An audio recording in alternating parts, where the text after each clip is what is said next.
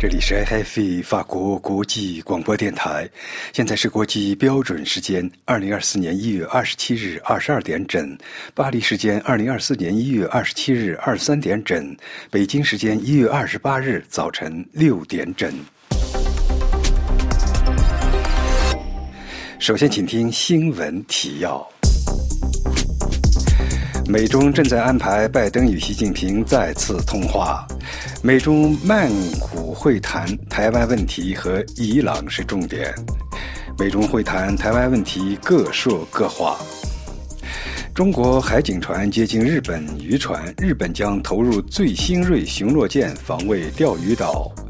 南华早报前总编批评香港高官只知讨好北京，让香港丧失优势。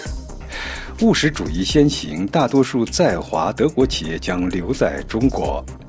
中法建交六十周年，马克龙与习近平致辞祝贺。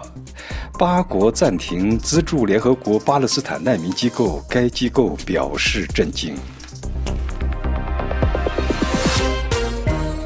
各位听众，下面请听安德烈为您报告国际新闻。在美国国家安全顾问沙利文与中共中央政治局委员、外交部长王毅曼谷会晤之后，美国白宫周六表示，美中双方正在安排拜登总统与中国国家主席习近平再次通话事宜。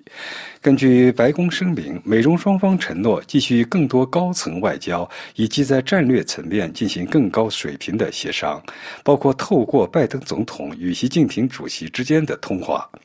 拜登与习近平去年十一月份在美国加州旧金山举行了峰会，双方达成保持沟通管道畅通、负责任管理、双边竞争关系等共识。中国与美国刚刚在泰国曼谷举行了中方所形容的坦诚、实质性会谈。从各自宣示的要点及媒体分析来看，双方会谈的重点是台湾以及伊朗背后支持的胡塞武装对红海贸易大通道的袭击。美方高官表示，中共中央政治局委员外长王毅与美国国家安全顾问沙利文在曼谷举行了横跨两日、长达十余小时的的会谈。这位官员透露，这次会晤应答至拜登总统与习近平主席在春天再次通话。两位领导人上次在旧金山举行了会晤，时间是十一月。中国外交部网站称，双方围绕落实两国元首旧金山会晤共识，妥善处理中美关系重要敏感问题，进行了坦诚、实质性、富有成果的战略沟通。几乎是同样的语气，白宫表示这次会晤是坦率、实质性和建设性的。白宫称，这次会议上按照拜登总统与中国国家主席习近平去年十一月在加州举行峰会达成的共识，以保持沟通管道畅通。并负责任管理双边竞争关系的一部分。在经过去年年初极其紧张的剑拔弩张之后，美国与中国似乎希望重返斗而不破的老路，继续对话。但双方的重点关切显然很不一样。对于美国是胡塞武装，是胡塞武装背后的伊朗；对于中国是台湾。尽管双方会谈后各自以坦率、建设性来形容会谈结果，但在重要问题上摩擦依旧：台湾问题、贸易问题、技术竞争、亚太地区争夺影响力、南中国海争端等等。唯一不同的是，北京与伊朗的特殊关系加入到一连串敏感的议题之中。在以哈战争不断延长的背景下，北京与伊朗的特殊关系在美国眼中骤然显得重要。前面提到的那位匿名的美国高官表示，美国希望中国利用其对伊朗的影响力，使其制止也门胡塞武装袭击红海商船。这位高官表示，沙利文也向王毅提及美国对朝鲜近日的动作的深刻关切，理由是中国对平壤的影响力。美国希望近日访朝的中国外交部副部长孙伟东从平壤返回后，能够与其交流相关的信息。双方会谈的最敏感的问题依旧是台湾。北京视其为不可分割的中国领土的一部分。中国谴责与台湾没有外交关系的美国不断重申不支持台湾独立的美国，事实上是台湾第一大武器供应国，以及台湾当局最主要的支持者。王毅在会谈中对沙利文表示，台海和平稳定的最大风险是台独，中美关系的最大挑战也是台独。他要求美方必须恪守一个中国原则和中美三个联合公报。根据白宫新闻稿，针对王毅上述表述，沙利文重申台海和平稳定的重要性。中国海警船接近日本渔船，日本将投入最新锐的巡逻舰防卫钓鱼岛。请听本台东京特约记者楚良一的报道。二十七日上午十一时五十五分左右。两艘中国海警船相继进入钓鱼岛周边，日本认为是领海的海域。第十一管区海上保安本部称，这两艘船当时正在跟踪一艘日本渔船。日本海上保安厅巡逻舰向中国海警船发出警告，要求海警船。离开日本认为是领海的水域，以确保日本渔船的安全。中国海警船进入钓鱼岛周边，日本认为是领海的区域。今年以来是第三次。第十一管区海上保安本部称，二十七日上午十一时五十分刚过。两艘中国海警船侵入尖阁诸岛、鱼钓岛、南小岛周边日本领海。两艘海警船分别是海警三幺零幺号和海警幺四零幺号。另据报道，第十一管区海上保安本部本部长岛谷博邦在一月二十五日的记者会上宣布。第十一管区海上保安本部从二月二十二日起，为了加强尖阁诸岛的警备，将投入两艘最新锐巡逻舰“八重山号”和“波照间号”。这两艘巡逻舰上配备有直升飞机起降甲板、机关炮和远距离水炮等。法广特约记者楚良一发自东京。美中在关键问题的会谈上是否取得成果，还是各说各话？这只能从双方会谈之后发表的字数不多的新闻稿或者个别官员一星半点的谈话去分析。在王毅与沙利文会谈前，中方发言人已披露此行要点，重点是去谈台湾问题。沙利文方面没有特别强调重点，依旧如故强调的是管控双边关系。但据美国媒体透露，美方关切的重点是希望北京利用其对伊朗的影响力，制止胡塞武装袭击红海。会谈后，从中国外交部的新闻稿以及白宫的声明看，此会管控的目的似乎实现了，管控双边关系，保持沟通，这也是起码的。如果做不到，也不会会面举行会谈。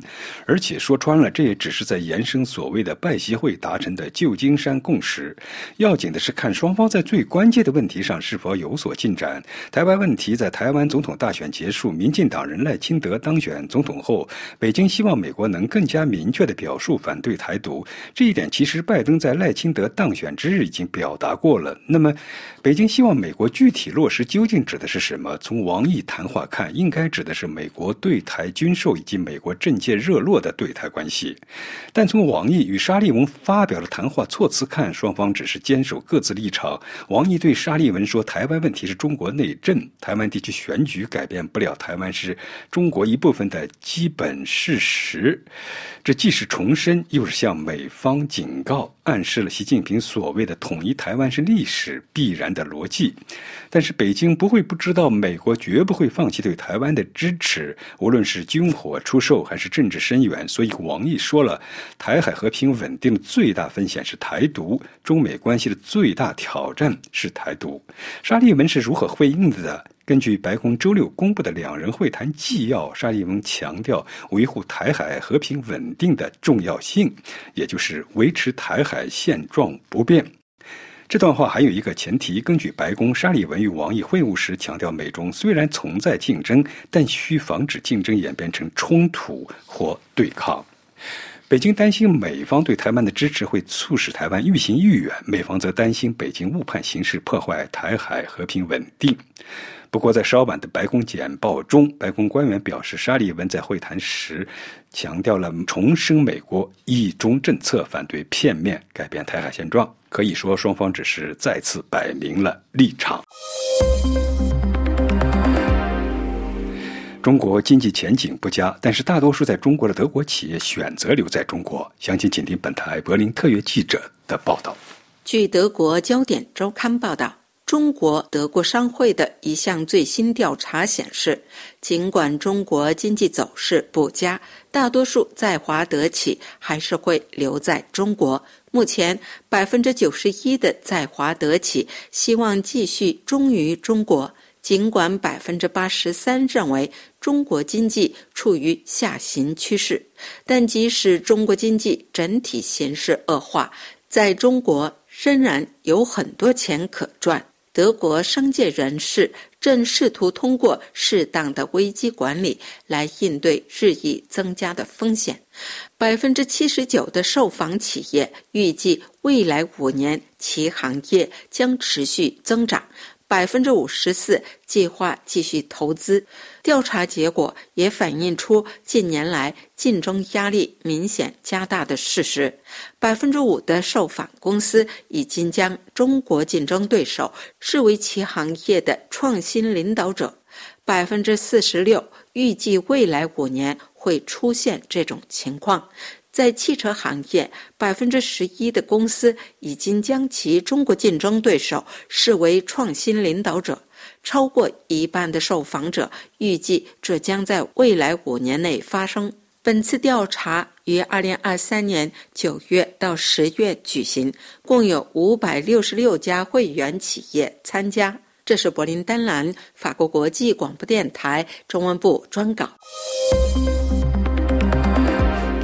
周六是中国与法国建交六十周年。法国总统马克龙当天表示，中法建交六十年后，两国应该寻求更多途径建立伙伴关系，为国际和平与稳定作出贡献。中国国家主席习近平则在致辞中说：“中法关系的独特历史塑造了独特的中法精神。”马克龙在社交网络发布的一段视频中回顾法中建交时表示：“一九六四年一月二十七日，戴高乐将军做出了与中华人民共和国建立外交关系的历。”史史性决定，当时世界正面临着不可逾越的阵营对峙的逻辑。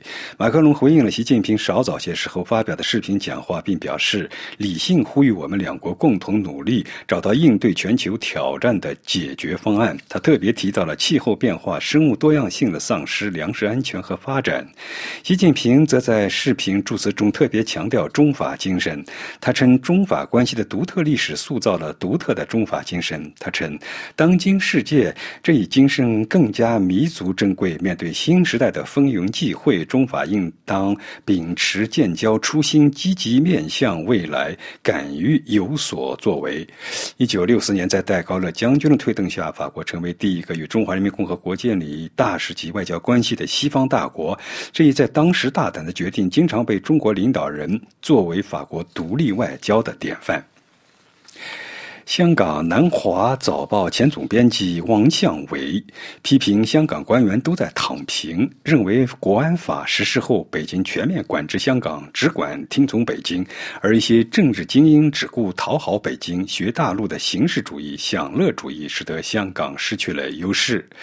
根据中央社报道，王向伟现在是香港浸会大学传理学院新闻系副教授，日前接受民主党前主席刘慧卿主持的网络节目访问时，谈及是。是什么让香港失去优势时表示，主要责任不在北京，因为从香港主权建交以来，北京都没想到要将香港变成另外一个中国大陆城市，因为这会失去香港对中国大陆的作用。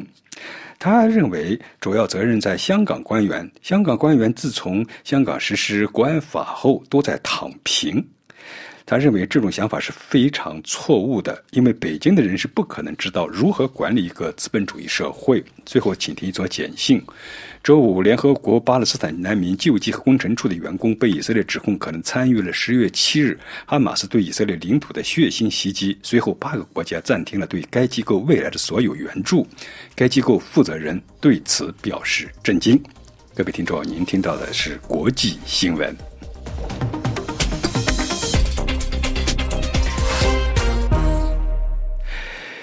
听众朋友，下面请听由安东尼主持的今日要闻解说节目。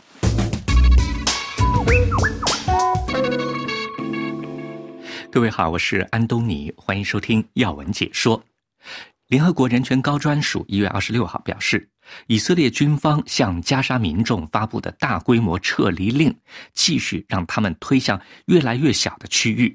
与此同时，加沙的暴力活动不断的加剧，这很可能违反了国际人道法。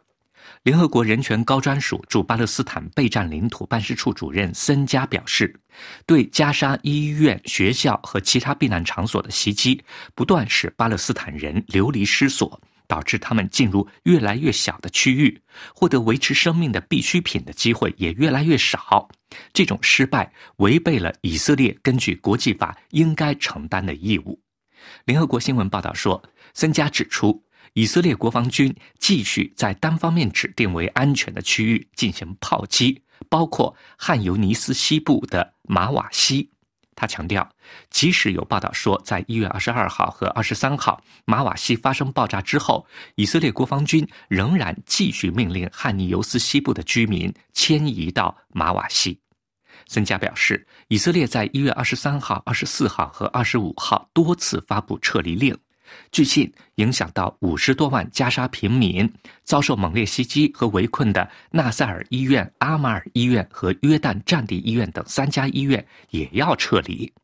他说：“我严重关切的是，这些或引发混乱的大规模撤离，无法有效确保巴勒斯坦平民的安全，反而将他们置于日益脆弱和危险的境地。”森加还描述了汉尤尼斯可能蔓延的绝望景象。他说：“我会见了一些加沙人，他们沮丧、愤怒、心存戒备，这些都可以理解，因为学校和大学被毁，也一并摧毁了他们对未来的希望。”森加在约旦阿曼发表讲话时指出，最近几天的汉尤尼斯仍然近乎连续不断的遭到袭击，当地的医疗设施和学校，以及联合国设施和居民区都未能幸免。联合国人权高专署及其合作伙伴还对加沙最南部的拉法的局势表示严重关切。孙加说：“我看到了被以色列当局勒令离开家园的流离失所者，他们没有任何住宿场所，实际上已经是露宿街头，街道上流淌着污水。这种绝望的状况或导致秩序完全崩溃。”他继续说道。和我交谈过的人都在担心极端暴力会蔓延到拉法，这将对已经聚集在拉法的一百三十多万人造成灾难性的影响。在以色列空袭和以色列国防军与巴勒斯坦武装团队之间的巷战中，世界卫生组织也重申了对陷入暴力的医疗工作者和病患的严重关切。世卫组织的最新数据显示，自从本轮巴以冲突爆发以来，加沙一共发生了三百一十八起针对医疗机构的袭击事件，造成六百一十五人死亡，七百七十八人受伤。目前，暴力事件已经影响到这个地区九十五处医疗设施，三十六家医院中只有十四家仍然在运作，其中七家在南部，七家在北部。世卫组织援引加沙卫生当局的最新数据报告说。加沙已经有超过两万六千人丧生，其中百分之七十五是儿童和妇女。世卫组织发言人林德梅尔表示，加沙至少有六万人登记受伤，另外八千多人失踪。据推测，他们可能已经死于废墟当中。他说，加沙的敌对行动多次阻碍了病患和物资进入医院，仅有的几家还能运转的医院已经完全处于悲惨境地。林德梅尔表示，就像纳赛尔医院现在的情况一样，许多人躲在外面受到袭击的地方，而医院基本处于围困状态，没有人能进去，也没有人能出去。人们不知道下一分钟会发生什么，担心着自己的生命安全。他说：“既然是医院，就应该是求助者、受伤者、中弹者和病患的避难所。”林德梅尔指出，在加沙医疗设施受到暴力影响的同时，约旦河西岸医疗设施遇袭的事件比加沙还多，已经发生了三百五十八起袭击事件，造成七人死亡、五十九人受伤。袭击一共影响了四十四处医疗设施，包括十五个流动诊所和两百四十五辆救护车。自从哈马斯十月七号开始对以色列社区发动袭击，造成一千两百名以色列人丧生，两百五十多人被扣为人质以来，以色列为报复而持续对加沙地带进行大规模的轰炸。截止到当前，这一轮的巴以冲突已经持续了近四个月之久。尽管国际法院命令以色列采取措施防止种族灭绝行为，但是以色列仍然加强了对加沙的轰炸。好了，各位，以上听到的是今天的要闻解说，感谢收听，再会。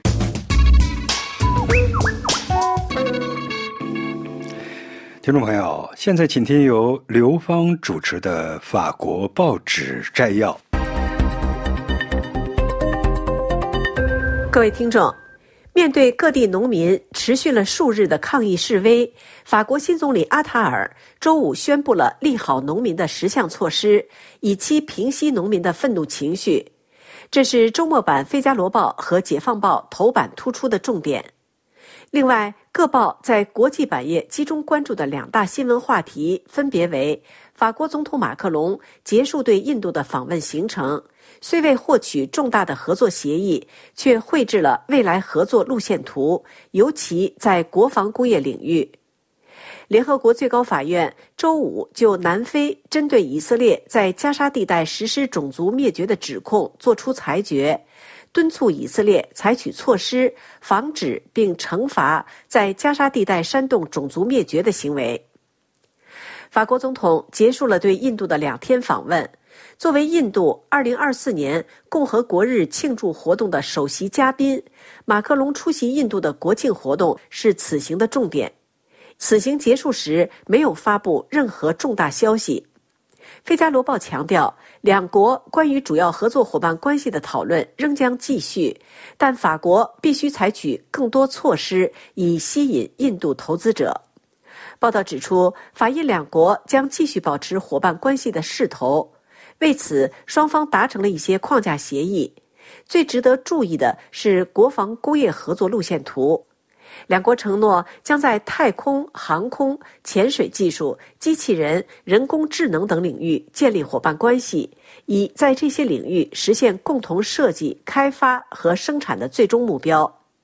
与此同时，空客公司与印度塔塔先进系统公司同意在印度西部。古吉拉特邦建造一座 H 一二五轻型直升机组装厂。虽然这次访问未能达成新的合同或工业合作协议，但爱丽舍宫强调这是一次推进讨论的机会。因此，有关法国向印度出售六台压水堆机组、二十六架阵风 M 舰载战斗机。赛峰集团在印度开发战斗机发动机，以及在次大陆建造潜艇的谈判将继续进行。另外，联合国最高法院一月二十六日星期五就南非针对以色列在加沙地带实施种族灭绝的指控作出裁决，此项判决引发全球密切关注。在持续了约一个小时的听证会结束时，国际法院院长表示，至少发生在加沙的某些行为似乎属于种族灭绝公约的范围，同时命令以色列采取措施，防止并惩罚在加沙地带直接煽动种族灭绝的行为。解放报指出，即使国际法院的裁决具有法律约束力，但它也几乎无法执行相关裁决。法庭真正就以色列是否在加沙地带实施种族灭绝的问题作出最终裁决，大概还需数年时间。回声报突出报道了以色列对此一判决的反应。该报指出，国际法院的首次判决公布后，以色列松了一口气。判决虽然要求以色列采取措施遏制加沙地带的死亡和破坏，却没有下令停火。这意味着以色列军队将可继续行动，就像什么都没有发生一样。内塔尼亚胡立即宣布，以色列将领导这场战争，直至战胜哈马斯，解救出受到扣押的一百三十六名人质，解除以色列受到的威胁，最终取得绝对胜利。随着国际法庭的裁决，南非代表团似乎遭遇挫折，但他依旧认为这是漫长的司法斗争中赢得的第一轮胜利。哈马斯则呼吁以色列占领者立即实施国际法院的临时措施。欧盟表示期盼相关判决立即得到全面执行。欧盟外交与安全政策高级代表博雷尔和欧盟委员会发表联合声明，指出国际法院的裁决对各方均具有约束力，因此各方必须予以遵守。但在当地，国际法院听证会判决一经公布，哈马斯立即向以色列领土发射火箭弹，而以色列国防军则在加沙地带展开了军事行动。以上是本台今天的法国报纸摘要节目，由刘芳选播，感谢收听。听众朋友，现在请听由傅林主持的亚太专题节目。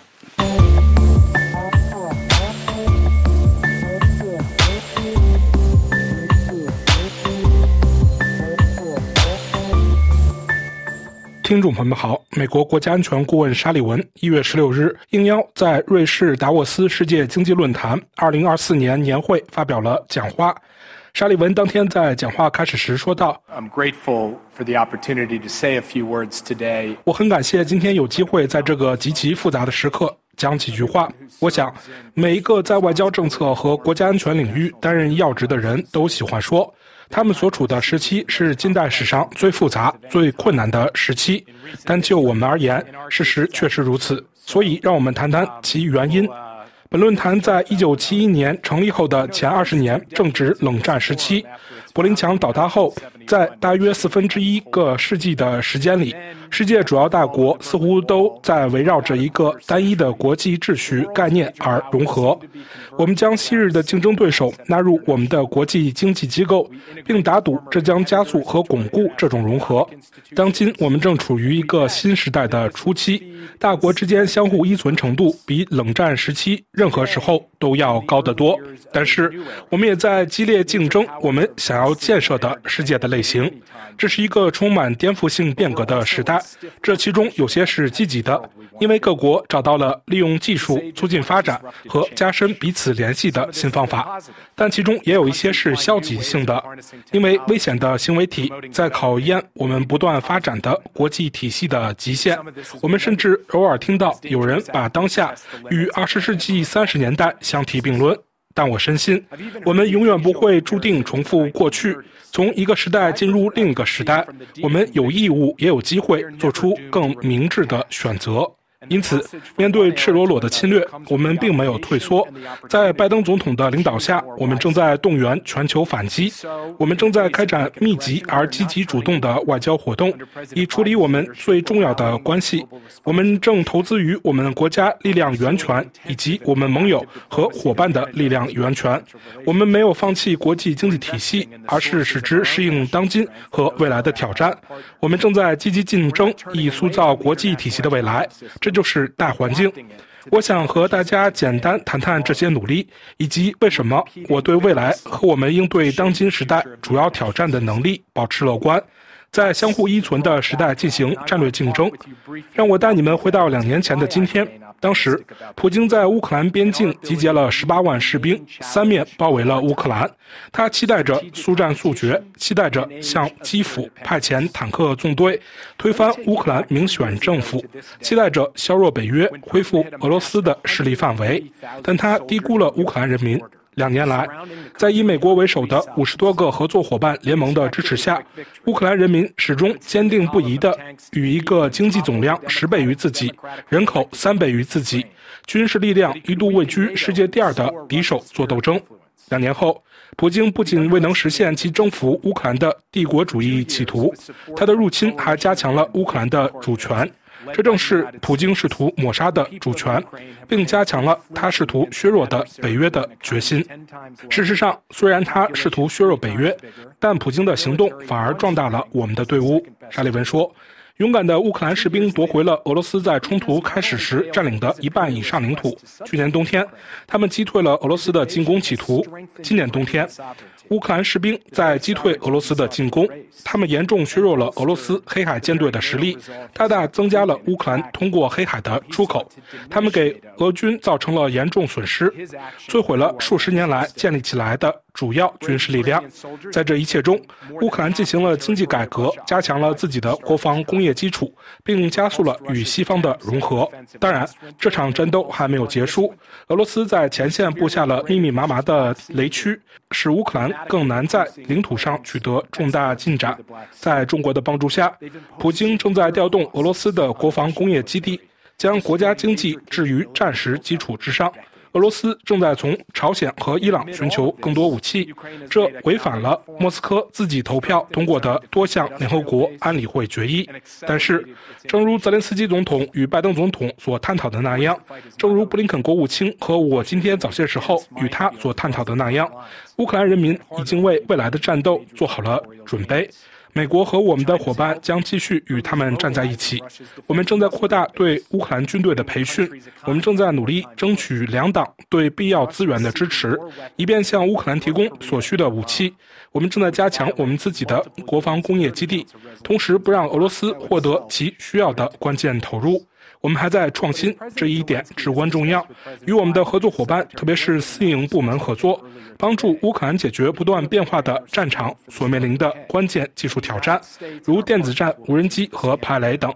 我们将在制裁的基础上再接再厉，确保即使不可持续的战争开支掩盖了潜在的弱点，俄罗斯的经济成本也会继续增加。我们将继续支持乌克兰的外交努力，以实现公正持久的和平，按照联合国宪章的原则。保护乌克兰的主权和领土完整，因为我们一次又一次地看到，如果允许侵略者用武力夺取邻国的领土而不付出代价，会发生什么？他们会继续这样做。沙利文说。我们还努力动员国际社会应对中东新的侵略。在红海，伊朗支持的胡塞叛军不计后果的袭击，包括使用反舰弹道导弹，威胁到世界上最重要水道之一的航行自由。在近三十次的袭击中，有五十多个国家受到影响。上周，美国和英国在澳大利亚、巴林、加拿大和荷兰的支持下，打击了胡塞武装在也门用于策划和发动这些袭击的一些目标。在采取这一防御性行动之前，由美国牵头，四十四个国家进行了广泛的多国协调，谴责胡塞武装的袭击。联合国安理会也通过决议谴责这些袭击。我们不是在寻求地区冲突，远非如此。通过稳固的威慑和坚定的外交相结合，我们寻求阻止冲突的蔓延，并为缓和冲突创造条件。我们的方针现在是，将来也仍是，着眼于实现该地区更大的一体化和稳定。早在十月七日之前，美国就深入参与了为巴勒斯坦人民争取政治前景的努力，其中以色列的安全得到了保障。我们判断。以色列人和巴勒斯坦人之间直接谈判不太可能取得成功，而这种谈判以前曾多次失败。我们决定，最好的办法是努力达成一篮子协议，其中包括以色列与主要阿拉伯国家之间的关系正常化。以及有意义的进展和巴勒斯坦人民的政治前景，这是我们在十月七日之前的目标。十月七日，哈马斯越过边界进入以色列，恶毒屠杀了一千二百多人，劫持了两百多名人质，然后转身逃走，躲在无辜的加沙平民背后，发誓要在十月七日后再犯。这就是以色列正在面对的现实：一个选择无辜平民社区作为战场的坚定的恐怖主义威胁，至今仍扣押着一百多名人质，情况十分危机，而且还在不断恶化。这丝毫没有减轻以色列的责任，即以维护国际人道主义法的方式开展行动，并遵守区分恐怖分子和无辜平民的道德及战略必要性。每一个无辜的生命，无论是巴勒斯坦人还是还是以色列人，都是神圣的，理应受到保护。美国将继续与世界其他国家合作，确保人质获释，确保巴勒斯坦人民获得他们作为人所迫切需要和应得的食物、水、药品及安全。在应对这场危机的同时，我们正积极寻求与地区伙伴实现正常化和一体化的途径。要做的事情还很多，但我们日复一日的共同努力，思考冲突后的未来可能是怎样的，应该是怎样的。一个加沙地带不再被用作恐怖活动平台的未来，一个以色列人和巴勒斯坦人能够和平共处。巴勒斯坦人拥有自己的国家，以色列的安全得到保障的未来。我知道，在这个充满愤怒、痛苦和不确定性的时刻，这很难想象，但这确实是为所有人提供和平与安全的唯一道路。更重要的是，它并非不切实际，它可以实现。如果我们齐心协力，做出明智而大胆的决定，选择这条道路，那么实现这一结果的条件已经具备。而且不是多年后，而是在近期内。沙利文说：“现在，当我们处理乌克兰、乌克兰和中东不断发展的危机的同时，我们也在处理世界各地的重要关系。其中最重要的莫过于美国和中国之间的关系。美国正在多个层面与中国竞争，我们对此毫不畏言。但我们并不寻求对抗或冲突，我们正在寻求负责任的管控这一竞争，加强外交，以减少误判的风险。”就在去年十一月，拜登总统和习主席在加州伍德赛德会面时，我们看到了这一点。他们同意重启基督合作。从那时起，北京实际上已采取积极措施，阻止用于制造芬太尼的前体化学品的流动。我们希望并需要看到这种进展继续下去。沙利文说：“我们还同意恢复两军之间的交流，并已为此采取了措施。美国参谋长联席会议主席刚刚与他的中方对等官员进行了通话，这是在他上任任职以来的首次，也是相当长一段时间来的首次。这不仅有利于我们的关系，也有利于地区和全球稳定。这将有助于减少意外冲突的风险。”美中两国将共同启动新的对话，旨在最大限度地减少和管控人工智能的风险。我们在做这一切同时，也在对我们自己和我们的合作伙伴进行投资，以便我们能够继续有效的竞争。我们通过具有历史意义的立法，振兴了美国自己的工业和创新基础。同时，寻求解决北京不公平的经济行为。我们在印度太平洋和欧洲为我们的联盟及伙伴关系注入了活力。坦率地说，这在几年前是难以想象的。我们启动了澳英美三边安全伙伴关系，提升了四方安全对话机制的地位，与越南、菲律宾和印度签订了新的协议，与日本和韩国签订了历史性的三边协议，与太平洋岛国举行了两次峰会。沙利文说。我们与七国集团伙伴们齐聚一堂，商定了具体步骤，以降低我们的经济风险，实现多样化，摆脱战略依赖而不是脱钩。我们还与盟友和伙伴一起强调了维护台湾海峡两岸和平与稳定的重要性。与此同时，我们在保护关键技术方面所采取的具有针对性、狭义的措施是透明、直截了当的。我想花一分钟谈谈这个问题，因为技术竞争是全球性的。在一个相互依存的世界里，它有可能助长更广泛的集体趋势。这就是为什么我们正努力将各国和各公司聚集在一起，为新兴技术制定高标准，并确保可信的数据自由流动。沙利文说：“我们还与其他国家合作，采取措施，用我们所说的‘小院高墙’策略来保护基础技术。现如今，军事优势取决于能否获得关键技术，其中一些技术是军民两用的。”如先进半导体。简而言之，我们的战略竞争对手不应该利用美国的技术来破坏我们和我们盟友及伙伴的国家安全。为了解决这个问题，我们已经采取了措施，对令人担忧的特定技术对外投资进行监管。我们对出口实施了精心定制的限制。重点是先进的半导体制造工具、超级计算机能力和最先进的芯片，这些对于包括大规模杀伤性武器、高超音速导弹和自主武器系统在内的一系列军事平台至关重要。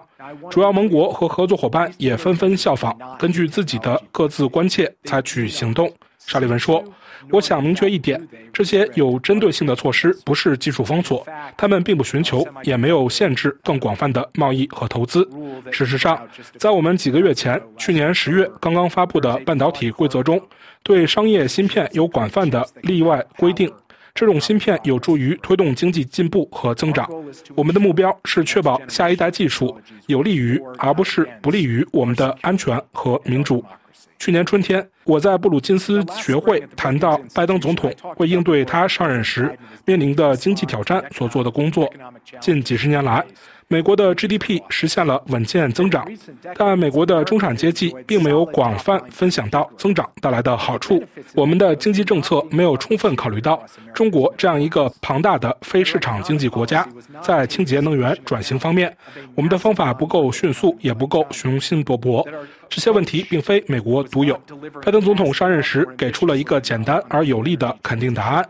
这个答案并不是要放弃将美国建设成为世界上最强大、最具创新精神的经济体的要素，而是要重新发现这些要素。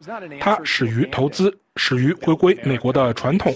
这一传统贯穿了林肯的跨美洲大陆铁路、艾森豪威尔的高速公路项目。和肯尼迪的登月计划，正因为有了这样的选择，当今的美国是所有主要经济体中复苏最强劲、通膨率最低的国家。Today, the United States has the strongest recovery and lowest inflation of any leading economy. 听众朋友们，感谢您的收听，也感谢飞利浦的技术合作。请在我们的英台做马栏目中查看本期节目的详细内容。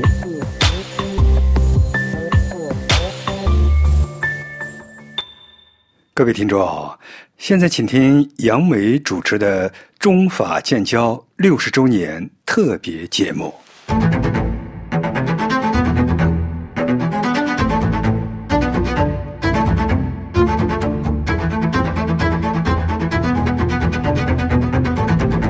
听众朋友，二零二四年的一月二十七日是中法建交六十周年的日子，巴黎、北京都举办了隆重的庆祝仪式。不过，正如法国汉学家白夏教授所指出的那样，六十年来法中关系风波不断。如果说今天双边官方交流以及企业界的交流继续维持的话，双方民间的交往近年来却划入了低谷。与双边关系有关的政府与民间之间的交流也面对重重隔阂。法国人弗朗的个人经历就是一个鲜明的例证。今年七十七岁的法国人弗朗，在她的中国丈夫被逮捕判刑之后，试图以法中双方的官方交涉，争取回护他作为家属的通信权和探望权。但三年来，他却没有收到来自任何一方的回应。在沉默压抑了近三年之后，弗朗终于在一个月前亲自来到法广，讲述他的故事。Je m'appelle François Dupuis. Je suis français, j'ai 77 ans. 我叫弗朗索瓦·吕比，今年七十七岁。我曾经是法国一个制造业集团的高管。六十二岁退休之后，我在法国东方语言学院注册学习中文。因为中文十分难学，我决定到中国就地学习，注册在北京语言大学。我第一次去北京学习中文的那一年，遇到了成为我丈夫的男人。我的丈夫吴显乐来自河北邯郸的一个红色家庭。他的父亲是一个老共产党员，从一九四九年开始就是党员，曾经是解放军军队的战士。他的家人兄弟姐妹九个都是政府的官员，他有一位兄长是邯郸市政府的一个重要的官员。他十七岁的时候被挑选到北京上学，先是在空军部队工作。他在北京党校读了本科之后，他被送到空军指挥部工作三年。据他介绍，他当时担任党委书记的职务。之后，我觉得应该是军队裁员的时候，他被派到统战部工作。他在海外侨民联络部工作。二零零七年，他被派到统战部培训部工作。当时他的办公室就在中南海对面。据他介绍，他曾经与胡锦涛合作紧密。他所在的工作小组研究如何为中国政治民主化工作。他的同事有的去了台湾，有的去了新加坡，研究他们的民主转型过程。他说，那时他每周都去胡锦涛的办公室，两会的时候，他每天都要与党代表一起吃饭。但是，二零一二年习近平上台之后，他所在的工作小组便被解散。之前的工作也不再继续，但是他本人对此并不感到惊讶。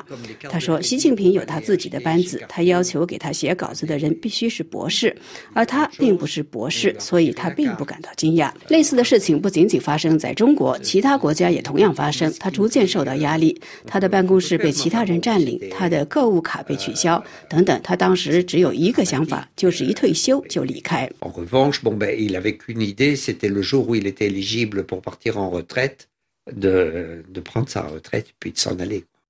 然而，据弗朗介绍，二零二一年一月二十六日，她的丈夫吴显乐却突然被中国当局逮捕拘押。一年之后，他被判处十一年的监禁以及三十万欧元的罚款。至于他被逮捕以及被判刑的原因，中国当局以国家机密为由，未向外界披露任何信息。就连吴显乐的家人，他的女儿也没有任何信息。最让弗朗感到压抑的是，虽然他们两人早于二零一四年的四月在巴黎市政府正式登记结婚，但作为吴宪乐的家属，她不仅无法了解她的丈夫究竟是犯了什么罪行，而且由于他们两人的同性婚姻并没有得到中国当局的承认，她没有任何权利前往监狱探望她的丈夫，也无法与她的丈夫通信。那么，他是否通过外交途径，通过法国以及欧盟驻中国的使馆同中方交涉？对此，弗朗先生苦涩的回答说。Je n'ai pas vraiment d'aide parce que je pense qu'ils ne peuvent pas donner d'aide. 我基本上没有得到任何帮助，我想他们也无能为力，因为我的丈夫是中国公民，这是中国的内部事件，外国似乎无法干涉。我曾经同法国外交部交涉，因为建议我们结婚已经超过五年，是否可可以让我的丈夫获得法国国籍？但是我没有获得任何回应。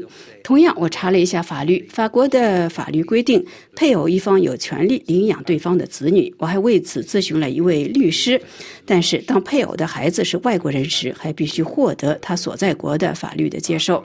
我丈夫的女儿也咨询了相关规定。中国法律规定，外国人只能领养未成年的孩子。当然，法律是法律，但是律师告诉我，在特殊的政治原因下，类似的领养并不是不可能的。我因此再度致函法国外交部，我同样没有收到任何回应。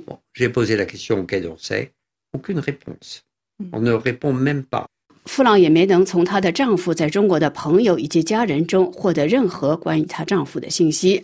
唯一与她保持联络的是她丈夫的女儿，她每个月可以按照规定前往天津探望她的父亲。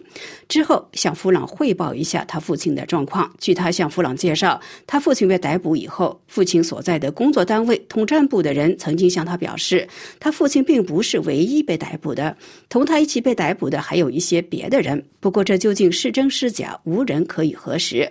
而吴宪乐的兄弟姐妹们几乎都是体制内的官员，虽然之前他们与弗朗多次接触，但是吴宪乐被逮捕判刑之后。九个兄弟姐妹中，仅有一人对弗朗的咨询信件做了回复。对弗朗来说，虽然他已经开始识别汉字。但是对中国的司法运作方式实在是难于理解。在她丈夫刚刚被逮捕不久，他们还收到了司法部门要求支付一万欧元的通知，要求他们一定必须支付这笔费用。弗朗不得不与他的其他家人共同承担。他向中国做了一个五千欧元的汇款，但是三年之后，他依然不明白这笔钱的最终去处，不知道究竟起到了什么样的作用。在她的丈夫被逮捕之后，她担心害怕了近三年。不敢向媒体有任何表示，担心会使她丈夫的处境更加糟糕。一直到去年年底，她终于忍无可忍，因为她听说她的丈夫在狱中受到同房囚犯的殴打与侮辱，听说她的丈夫得了严重的眼病，也无法获得治疗，这才促使她高声的站出来为她的丈夫呐喊。她呼吁中国政府尽快的释放她的丈夫，至少在她被关押期间能够遵守人道原则。法广电话联系了吴宪乐在中国的家属，确认了他被判刑以及被关押的事实。不过，至于他是否曾经与胡锦涛亲自合作过，他的家人认为这种可能性很低。法广就弗朗的处境致函法国外交部的人权大使，目前尚未收到任何回应。法国著名汉学家、长期关注中国人权的团结中国协会主席玛丽何志敏女士对弗朗的个人状况十分了解，她就此向法广评论说。我认识弗朗的时间不是很久，可能才是两三年的事情。他有一天呃找我，他主动的找我说他要谈，呃她的丈夫的情况。我跟他见面的时候，我看他是一个特别受刺激的人，特别特别难过，特别呃情绪不好。说她的丈夫被抓，他们是二零一三年结婚。呃，那些年经常见面，因为呃，富郎在中国有生做生意，有时候她的丈夫吴先乐到法国来，呃，过那个假期，所以他们的公开生活是从二零一三年开始，呃，弗朗基本上都住在那个吴先乐的家那边，有时候他们一起去旅游。呃，吴先乐乐是一个呃通战部的一个干部，所以他经常在中国要去旅游。他们两个一起去，好像没没人管，没人提意见。所以我不理解为什么那么多年之后。二零二一年，呃，吴宪乐被抓，然后说他是特务。中国政府为什么没有提前有反应？为什么那个时候有反应？呃，这个是一个比较莫名其妙的现象。但是习近平经常说是这样，突然发现这个人是一个敌人，这个这个人是一个特务。是不是敌人？是不是特务？没有人知道。当然，呃，但是呃，弗朗说，吴宪乐是一个非常老实的人，一直想退休之后到法国来住，跟她的丈夫一起住，所以她也完全不理解究竟发生了什么事情。所以，弗朗他说，他也给法国呃外交部啊、法国驻中国使馆啊这些部门联络啊，试图通过他们能不能给她的丈夫一些帮助啊，就是至少能够让他作为她的家属可以享受探望权。但是呢，法国官方无论是外交部还是使馆都没有人给他回应啊。那你怎么看这件事情？他们不给回应，其实我们不太清楚他们有没有做什么。有时候外交人员不愿意说，我对中国的部长说了一句话，或者我对什么机构说了一句话，他们可能做了一件事情。因为现在，呃，吴宪乐的待遇比前六个月好多了。有一段时间，他住在一个房子，呃，这个房子里有很多犯人。普通的刑事犯，所以这些普通的刑事犯对吴宪乐的态度非常不友好，包括他已经受到殴打等等。呃，现在他们把他搬到一个好多的地方，现在没有人打他，他自己说的，大家都对他很客气，而且待遇就是吃饭的情况比过去好多了，所以现在他的身体慢慢的恢复。这说明不出说明法国外交部做了一件行动，或者是呃法国舆论、法国的那些人权学协会提了他的那个案子，可能也起了作用。我我们当然不知道，但是我们要继续呼吁，因为第一，弗朗太难过，非常让人同情他；第二，我们也不懂吴宪乐究竟做了什么坏事。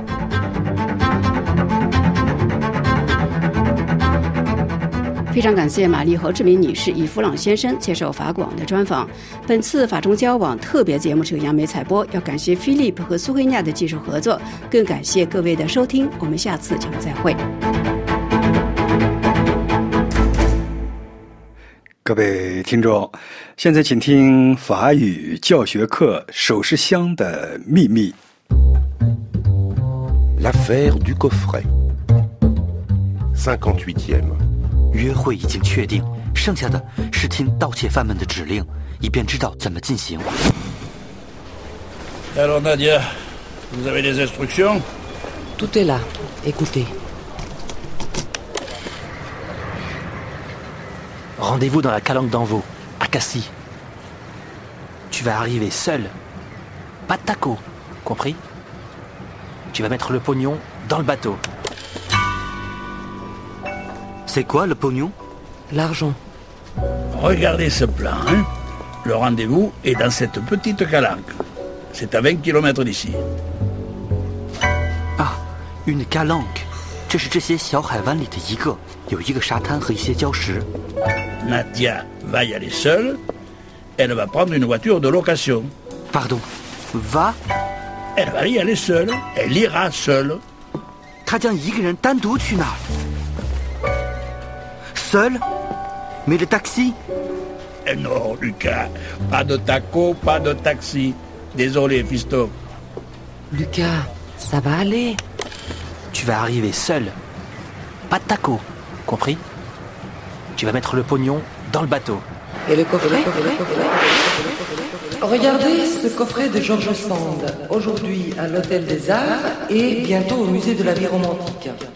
Hier, vol mystérieux à l'Hôtel des Arts, le coffret de George Sand a disparu lors d'un cocktail. Alors, Madame Breton, Nadia, qu'est-ce que vous faites au Musée de la vie romantique euh, Je travaille sur George Sand, justement. Le coffret Marseille, Italie Mais dis donc, mon petit, on dirait le réseau sud. Ah non, c'est nous, la police. Nadia a contacté le réseau pour acheter. Et le coffret Tu vas trouver des instructions.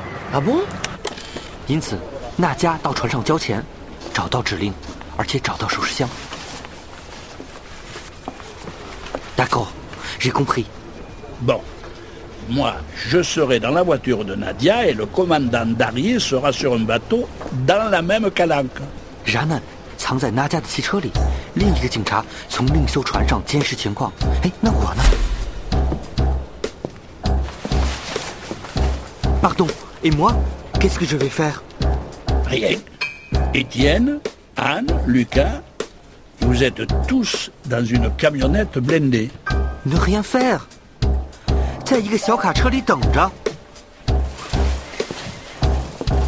Non, je ne suis pas d'accord. Lucas, il le faut. On aura un contact radio avec Nadia. C'est tout pour les instructions? Et le coffret Tu vas trouver des instructions. Ah bon? Écoute, t'as une belle gueule. S'il n'y a pas d'embrouille, tu la gardes. Sinon, ben ça serait dommage. Hein C'est quoi une belle gueule? C'est un beau visage. Et embrouille. Des problèmes. Écoute, t'as une belle gueule. S'il n'y a pas d'embrouille, tu la gardes. Sinon, ben ça serait dommage. 很清楚，如果那家玩的转，他留着他的 belle gueule，他的漂亮脸蛋儿。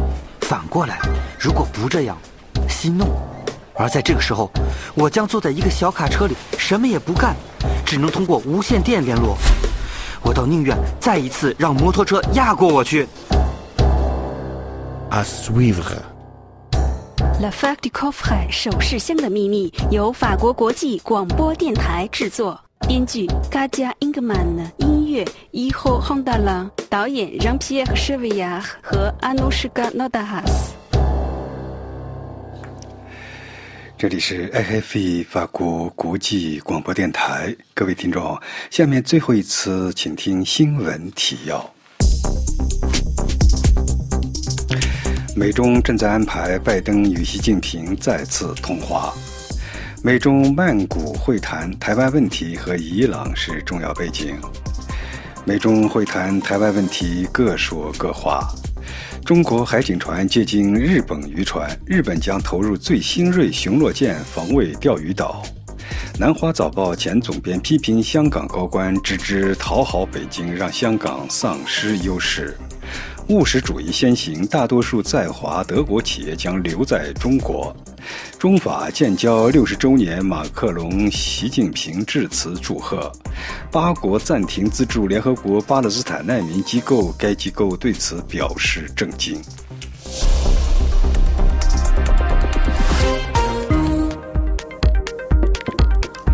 这里是 IFE 法国国际广播电台。各位听众，您刚刚听到的是本台第一节中文广播。本次节目由安德烈主持，感谢苏维尼亚的技术合作。听众朋友，我们明天同一时间再见。